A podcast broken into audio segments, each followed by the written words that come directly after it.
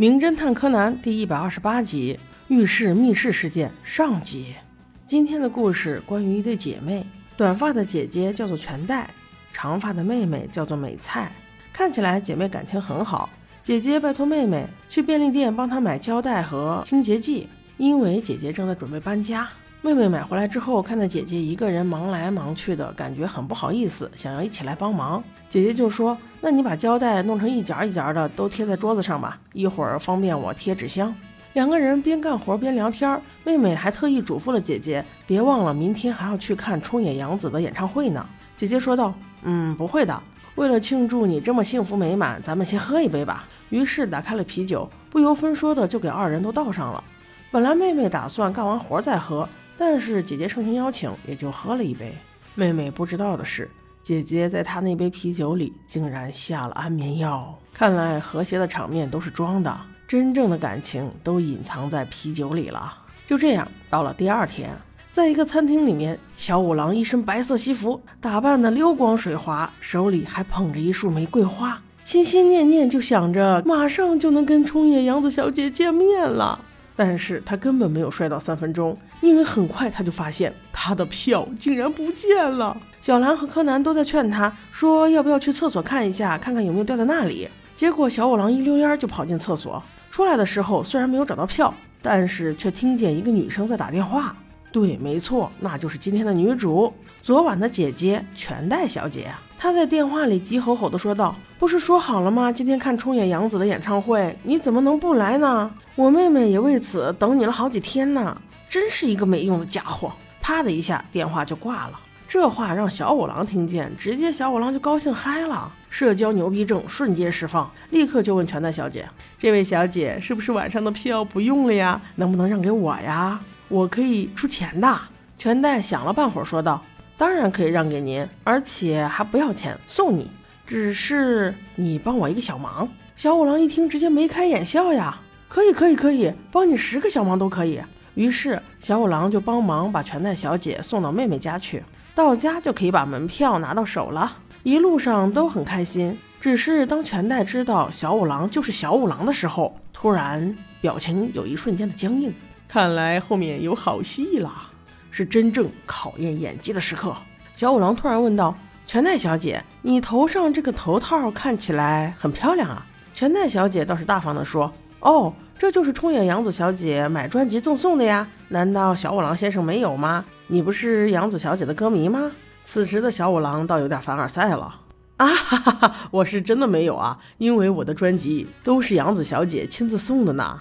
这可把全代小姐给羡慕的，连连称赞道：“哎呀，那简直是太厉害了！”就在这愉快的气氛中，他们终于开车到了家。停在全代小姐家门口的时候，小五郎还酸里酸气的说了一声：“哟呵，独门独栋的别墅哎！”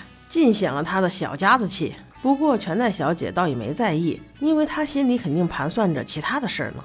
开门之后还没有来得及招待小五郎，全代小姐就在满屋子找她的妹妹，这可把小五郎急得不停看表，因为离演唱会开场只有一个多小时了。几人在客厅里欣赏着姐妹二人这几年追星的海报。突然间，就听到全代小姐不停的在摇晃一个门，边晃着还边喊着：“美菜，美菜是你吗？美菜，你快把门打开！美菜！”几人闻声赶紧赶了过去，原来是一个卫生间的门，门的材质是毛玻璃，从外面看去，里面的一圈都被奇怪的胶带粘住了，而且门上还隐约可以看到用胶带粘出的两个字：“再见。”我的妈呀，看起来好恐怖！全代一直在拧那个把手，就是开不开门。小五郎说：“快去找钥匙。”全代小姐却说：“没有钥匙怎么办？”小五郎表示：“那就只能撞了。”于是二人用力一怼，好不容易才把门给怼开。映入眼帘的却是满浴缸的红色，最不想看到的却呈现在眼前。没错，美菜小姐果然死了，而且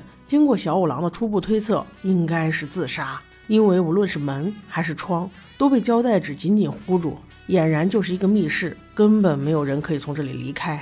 地上还倒着两瓶清洁剂，貌似是想要自杀用，但是没成功，后来才改成了割腕。此时该报警的已经报警，木木警官马上赶到，柯南却看出了端倪。如果说是自杀，未免也太尴尬了吧？手腕上被刀划过的痕迹，歪七扭八，有人能在自杀前这么折磨自己吗？还有就是浴缸边缘的血迹特别整齐，就好像有人擦过一样。尸体都要死了，难道他还想打扫卫生不成？而这些疑点却被小五郎全部忽略掉，因为此刻他只想去看冲野洋子的演唱会。就连木木警官都在用他的榆木疙瘩脑袋想这些问题，小五郎却还在问全代小姐：“你可不要忘了把演唱会门票给我啊。”此时就连小兰都看不下去了。爸爸，这都什么时候了，你还想这些问题？你现在就是去了也赶不上了呀！小五郎却说：“哎呀，这明显就是自杀嘛！我现在如果赶上去，说不定还能听到最后一首歌呢。”哎呀妈呀，这真是太不敬业了！看来破案还是真的只能指望柯南了。此时，全代小姐借口要给小五郎去找门票，趁机溜出了浴室，想要找一个地方自嗨一下。当她阴险的笑声正笑到一半的时候，却戛然而止了，真是超级尴尬，被一个小孩子给识破了。她立马反问道：“呃呃，这个小小朋友，你怎么在这里啊？”柯南倒是不慌不忙，不答反问道：“姐姐，这些盒子是不是你要搬家用的呀？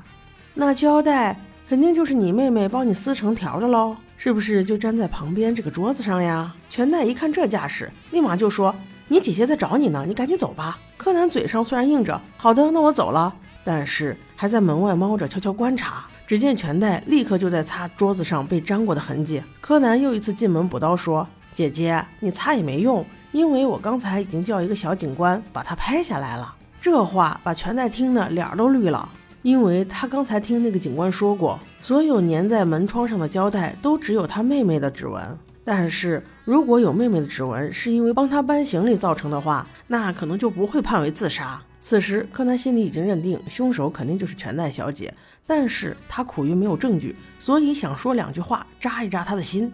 只是全代小姐还是心理素质过硬啊。等到柯南走后，还是露出了得逞的笑容。因为他确定自己并没有留下决定性的证据，那凶手要是全带这个密室到底如何解释呢？我们下集再看。